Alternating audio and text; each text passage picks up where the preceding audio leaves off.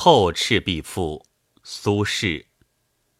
是岁十月之望，步自雪堂，将归于临高。二客从余，过黄泥之坂。霜露既降，木叶尽脱，人影在地，仰见明月，故而乐之，行歌相答。已而叹曰：“有客无酒，有酒无肴。月白风清，如此良夜何？”客曰：“今者薄暮，举网得鱼，巨口细鳞，状如松江之鲈，故安所得酒乎？”归而谋诸父，父曰。我有斗酒，藏之久矣，以待子不时之需。于是携酒与鱼，复游于赤壁之下。江流有声，断岸千尺；山高月小，水落石出。曾日月之几何，而江山不可复拾矣。余乃涉衣而上，履蝉岩，披蒙茸，拒虎豹，登囚笼，攀栖湖之危巢，抚冯夷之幽宫。盖二客不能从焉。哗然长啸，草木震动，山鸣谷应，风起水涌。余亦悄然而悲。肃然而恐，凛乎其不可留也。反而登舟，放乎中流，听其所指而休焉。时将夜半，四顾寂寥。是有孤鹤横江东来，翅如车轮，旋长缟衣，戛然长鸣。略渔舟而息也。须臾客去，余亦就睡。梦遗道士羽衣翩跹，过临高之下，依鱼而言曰：“赤壁之游，乐乎？”问其姓名，抚而不答。呜呼！一夕，我知之矣。愁夕之夜，非明而过我者，非子也也。道是故笑，余亦惊悟。开户视之，不见其处。前赤壁赋是记夏历七月十六夜的江游，本篇是记十月十五夜的江游。读者首先能感受到的。是两幅因季节不同而呈现的景物的变化。前幅是清风徐来，水波不兴，白露横江，水光接天，一派新秋的景象。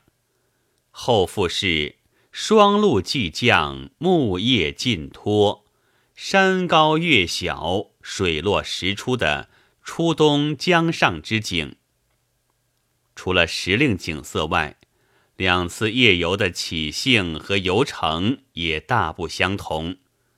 第一次是有目的、预先计划好的月下泛舟，人不离舟，所写的只是江与月，感情和议论也围绕着江与月而发，一气贯彻。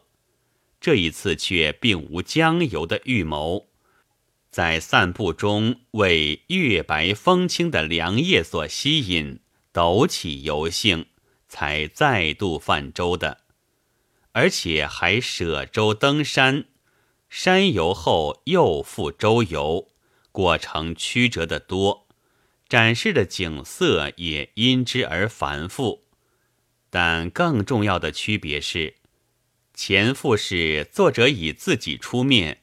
发表了一篇议论，写的是舟中发生的实事；后父则用道士画鹤这俨然是印证前父羽化而登仙的虚幻故事，作为高潮，也作为余韵，以抒发超脱的情怀。对这两赋的意境，清代批评家金圣叹的领会颇为高明。他在《天下才子必读书》中评道：“前赋是特地发明胸前一段真实了悟，后赋是承上文而现身现境，一一指示此一段真实了悟。”又说：“若无后赋，前赋不明；若无前赋，后赋无味。”把前后两赋的异同和关系说得相当透彻。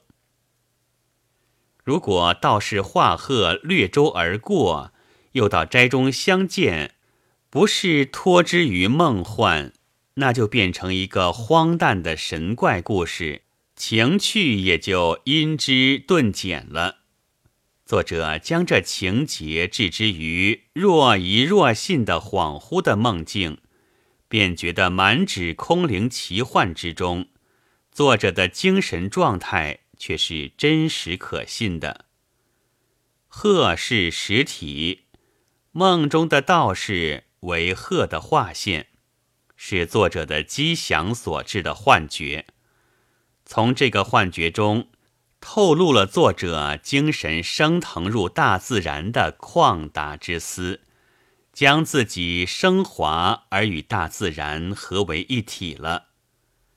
此赋的写景一向被历代文评家所推赏，其杰出之处在于不假辞藻，自然而工致。如首段的“人影在地，仰见明月”，第三段的“江流有声，断岸千尺”。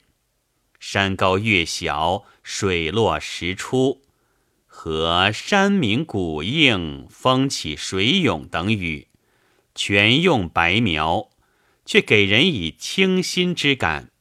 字面质朴而诗情丰腴，这是诗人突入了自然之后，汲取了风景的精髓，以简约平淡的语言，给予准确表达的缘故。其风味极像陶渊明的诗句。苏轼在古代诗人中最轻浮陶渊明，自称“吾于诗人无所甚好，独好渊明之诗。”渊明作诗不多，然其诗质而实起，曲而实余。自曹刘鲍谢李杜诸人。皆莫及也。爱陶心切，便不知不觉追求着陶渊明外枯而中高、似淡而实美的境界。写景写得好，是因为景中有情。所谓景中有情，不一定是在刻画景物时寄予感慨，而在于所刻画的对象中透露出作者的视角。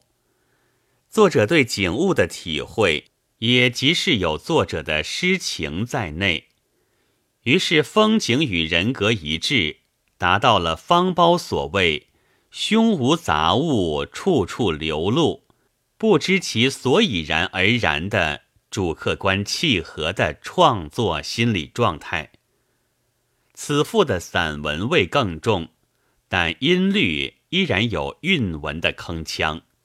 好几处押的是藏韵，有如书法笔画中的藏锋。如第二段“藏之久矣”的“久”与上句“久”押韵；第三段“而江山不可复拾矣”的“拾”与前面的“尺”“出”押韵。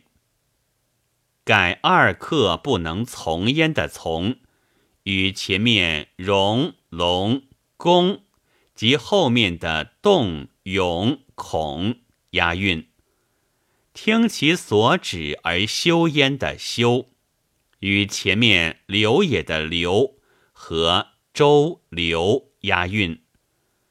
韵字后面均带虚字作尾，都必须在诵读时才能体察。赋的古意为颂，古人称不歌而诵的为赋。